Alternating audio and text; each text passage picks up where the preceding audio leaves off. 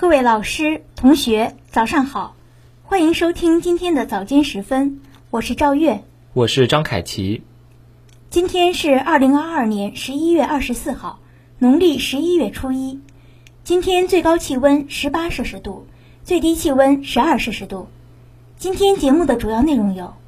怀敬鹏出席中国新西兰教育联合工作组磋商机制第十次会议；中俄人文合作委员会第二十三次会议召开；汪洋主持召开全国政协主席会议。二零二二年全国水下机器人大赛在广东湛江落幕。彭家学暗访督查文明典范城市创建工作。汤飞帆主持召开市政府第二十四次常务会议。下面请听国际新闻。十一月二十二号，中国新西兰教育联合工作组磋商机制第十次会议以视频方式召开。第二十届中央委员、中国科学院院士。教育部党组书记、部长怀敬鹏与新西兰教育部长、卫生部长、新冠疫情应对部长希普金斯共同出席会议并致辞。怀敬鹏指出，今年是中新建交五十周年，五十年来双边关系健康稳定发展。中共中央总书记、国家主席、中央军委主席习近平在近期同新西兰总理阿德恩会见时指出，中新作为全面战略伙伴。要深化在经贸、科技、教育领域交流合作。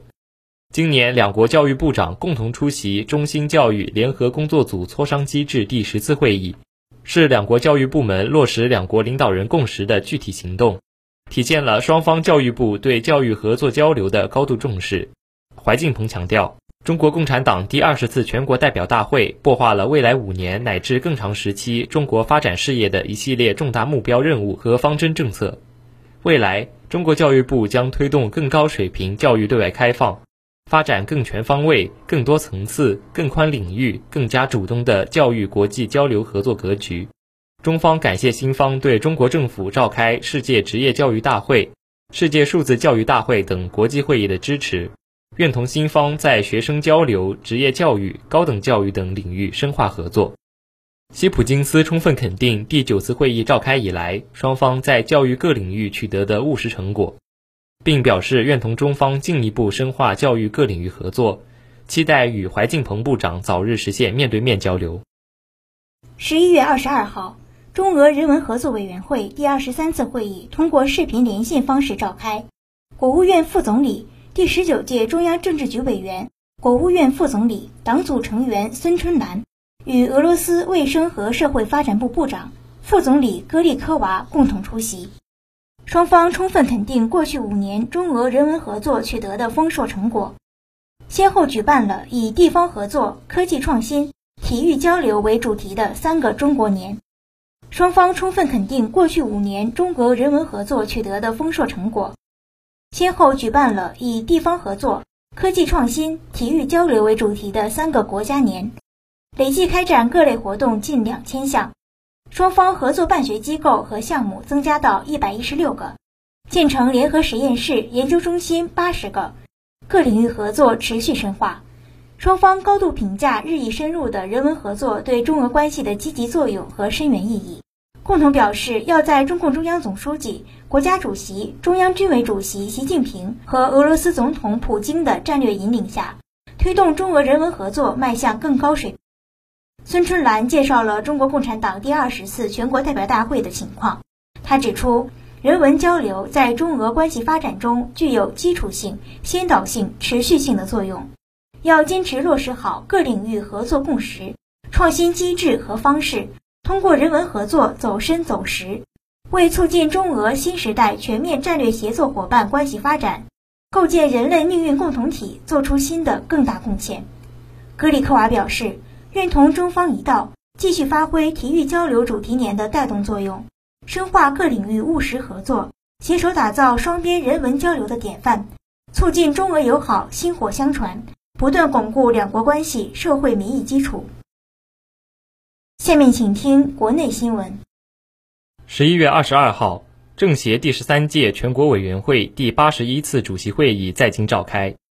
第十九届中央政治局常委。第十三届全国政协主席、党组书记汪洋主持会议并讲话。会议听取了关于政协第十三届全国委员会委员履职情况统计分析的报告。汪洋指出，十三届全国政协认真贯彻落实中共中央总书记、国家主席、中央军委主席习近平关于加强委员队伍建设的重要指示精神，多措并举发挥委员主体作用，强化委员责任担当，委员履职责任意识进一步强化，履职能力进一步增强，委员队伍面貌焕然一新。展现出新时代新样子，要切实结合政协工作实际，贯彻落实中共二十大精神，探索和完善科学合理的指标体系，更加客观全面地分析评价委员履职情况，为更好发挥委员在群众中的代表作用，提高履职效能提供科学支撑。汪洋指出，十三届全国政协连续两年围绕“十四五”规划实施开展民主监督。主席会议专门听取各专委会民主监督工作情况汇报，研究重点监督意见，是加强和改进人民政协民主监督工作的重要举措，既为推动党和国家的有关重大决策部署落地落实发挥了积极作用，也使委员们在监督过程中看到了变化，受到了教育，凝聚了共识。十一月二十三号，二零二二年全国水下机器人大赛在广东湛江市圆满落幕。全国水下机器人大赛作为国际顶尖水平的真实近海环境下水下机器人竞技高端赛事，至今已成功举办五届。自2020年起，大赛拓展为大连赛和湛江赛。本次大赛以“全情致力智创海洋”为主题，作为国内该领域技术含量最高、比赛难度最大、参赛水平最强的高端引领型赛事。大赛兼顾技术挑战性与观赏性，是真实海洋环境下极具影响力的水下机器人国际高端竞技赛事。二零二二年全国水下机器人大赛以大连现场赛开局，湛江现场赛收官，国际线上赛全程串联的方式贯穿赛事活动，从大连到湛江，横跨南北，辐射国际，汇聚政产学研各方资源力量。形成双赛相辅相成格局，分别发挥精准抓取水下目标的特点和真实海洋环境水下专业技能的功能定位，展示出强劲的科技引导力、产业推动力、人才聚焦力和国际影响力。下面请听一句话新闻。十一月二十三号，《经济参考报》刊发文章：英国大幅收紧财政政策，加剧经济困境。十一月二十二号，中老铁路磨万段举办首届铁路员工技能大赛。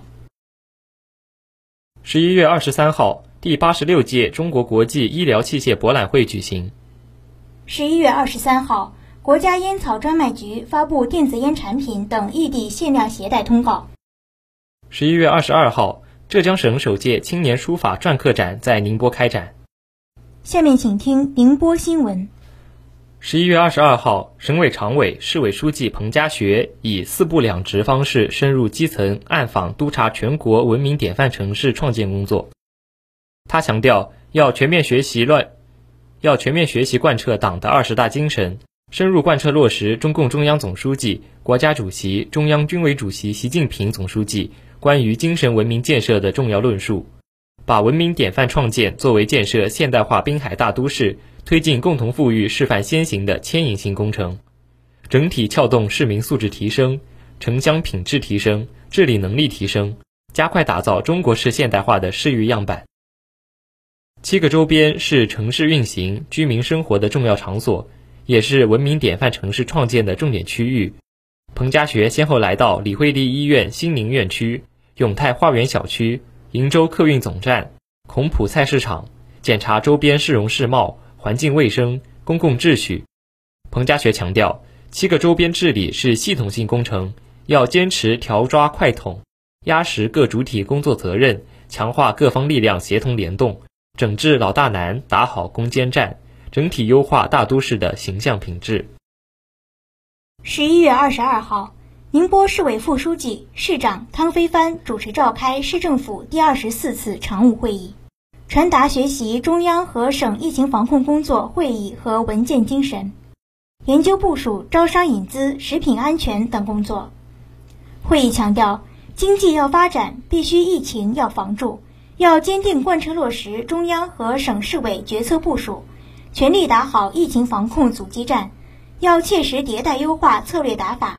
对照中央二十条和省二十三条，抓紧调整优化防控政策措施，编制出台易理解、易操作的工作手册，加强分层分级培训，确保应知应会、全员覆盖。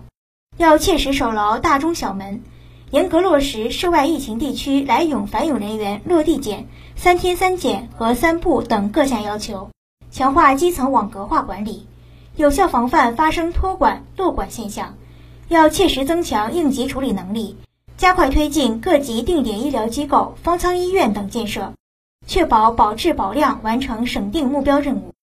要切实压紧压实四方责任，强化监督检查及问题发现整改闭环管理机制，严格责任追究机制，深化细化市领导挂联服务协调机制，确保各项防控措施落地落实。这里是 FM 幺零零点五宁波大学广播台。以上是今天早间时分的全部内容。本次节目是由徐如轩为您编辑，赵月、张凯琪为您播报的。感谢收听，欢迎您继续收听本台其他时段的节目。再见。